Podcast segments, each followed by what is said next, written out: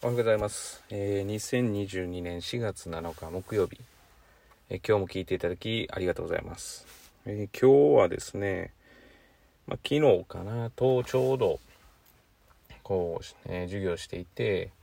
まあこういろんな出来事があったのっていろんな出来事っていうほどではないですけれどもいろいろ感じることがあったのでそれについて話をしたいなと思います。えーまずですね、えー中学校3年生が、新中学校3年生ですね、非常にこういい感じになってきて、今まで、例えば確認テストで言うと、まあ、なかなか取れなかった。英語なんかで言うと。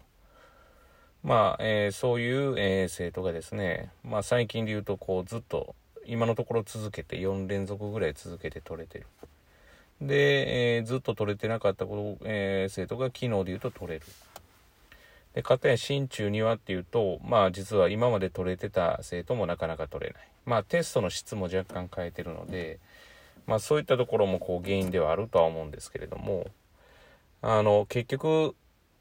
なんて言ったらいいんですかね。まあこれも以前にも、まあ実は話題にはどこで出したか忘れましたけど、まああの出したことはあるんですけど、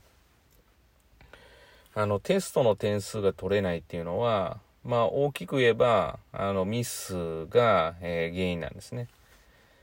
で、ミスっていうのは、えー何のミスなのかって言ったら、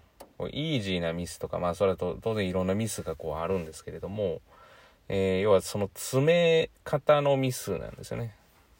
だ結局実はテストの点数というか、そうやって出された範囲に対して、まあ例えばまあ4ページで出された範囲で、まあテスト出ますよとかって言われた時に、えできないっていうのは、まあ、おおむね、えー甘さ、その詰めを、詰めるのが甘いと。で、結局詰めるのが甘いんで、えっ、と、まあ、8割方その問題で分かっていても、まあまあ、イメージで言うと、4文字の漢字を書けって言ってて、まあ、その語句も意味もある程度分かってるんだけど、えー一文字が、要はちゃんと書けないことで、要はテストではどうなるかっていうと、×になると。じゃあこの1問の中で見たら、まあ8割、8割、まあ 4, 4文字なんで、えー75%は理解できてるんだけど、テストの結果になると、その理解度はゼロっていうふうに評価されると。いうことを考えると、結局全員詰めが甘いんですね。で、詰めが甘い人に共通するテストの勉強の仕方っていうのは、えー書き込む、テキストに、えー書き込んで、えテスト前はそれを眺めるっていう人に爪の甘さ、えー爪が甘い人に多い勉強のやり方かなっていうふうには思います。だ認識が甘いわけですね。まあいけるだろうという感覚が非常に強いので、最終的に一つの問題に対しても100%をかけられてない。まあさっきの状態で言うと75%。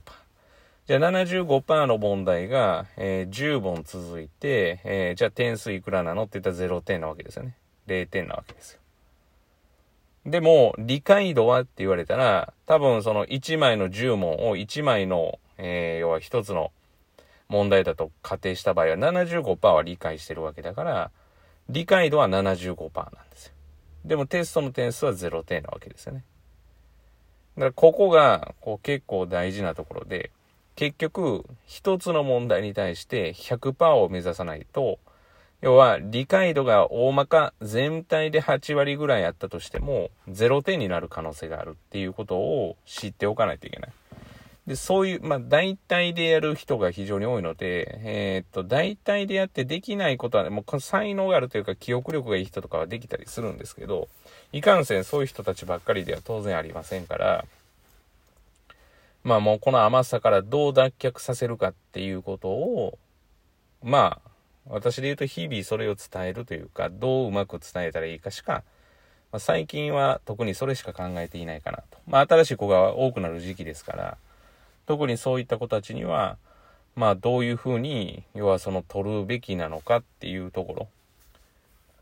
ろを理解してもらうことが大事かなと思います。まあ大体宿題やっていきましょうって言ったら教科書に書き込んで、で、えそこからテスト出すよって言ったらそれを眺めてるっていうパターン本当に多いんですけど、これも絶対取れないです。そもそも再現性っていうことを想像力で考えた場合に、まあ再現するわけですから、その勉強でパッと見てできた気になってるっていう、まあ子供たちが多いのは、まあ多いかなっていうふうには思います。だからできる人とできない人の差って、まあ当然、あの、大きなところで言うとやってるかやってないかなんですけど、まあそのやってるところが、まあ甘いか甘くないか、自分の認識が。っていうところは、私の中では大きいかなと思ってます。じゃあちゃんと理解してるってどういう状態なのって言われたら、まあこれは当然ながら説明ができるっていうことですね、相手に。相手に説明ができるとなると、まあ自分も理解していないとできないわけですから。まあここも多分以前にも言ってると思うんですけど、その爪の甘さが、だ結局75%の理解が0点になるっていう。まあ、これは認識しておく方がいいかなっていうふうに思います。だから逆に言えばですよ。いい意味で取れば、うちの子学校のテストが、例えば40点なんですっていうふうに言った時に、理解度を測ると、実は7割ぐらいある可能性はあるってことなんですよね。例えばまあ英語をとっても、実は英語に関してで見たら、実は7割ぐらいあるけれども、すべてが、えー、ちゃんと覚えきれてないために40点になってるっていう可能性はあるわけです。そしたら、あまり悲観する必要はないわけですよね。だって7割理解できてるわけですから、残りの3割をちゃんと埋めることと、1問ずつの正答率をちゃんと上げるというか、まあ、まあ、きめ細かくやるっていう、きめ細かくやるっていうことですね。っていうことが、まあ、できるかっていうところですから。まあそういったところに注視した人は、定期テストとかは、まあ取りやすいのかなで。それが取れて初めて点数が良くなって、点数が良くなるから気持ち良くなって、その学問楽しいなと思って勉強していくもんだと思うんで、まあ何が何でもその意味がないっていう、テス定期テストの勉強に意味がないとか、まあ一つ一つの勉強に意味がないというわけではなくて、まあ全てやってる辞書に対しては意味があるというふうに考える必要があるのかなというふうに思っています。えー、本日は以上です。えー、今日もですね、聞いていただきありがとうございます。えー、桜もですね、えっ、と、満開から少しずつ散り始めていますが、まあ非常に春めいた日々が続いていて、まあ来週はなんか天気が悪いみたいですけれども、まあ皆様にとって本日いい一日となることを願いまして、ではまた次回お会いしましょう。お聴きいただきありがとうございました。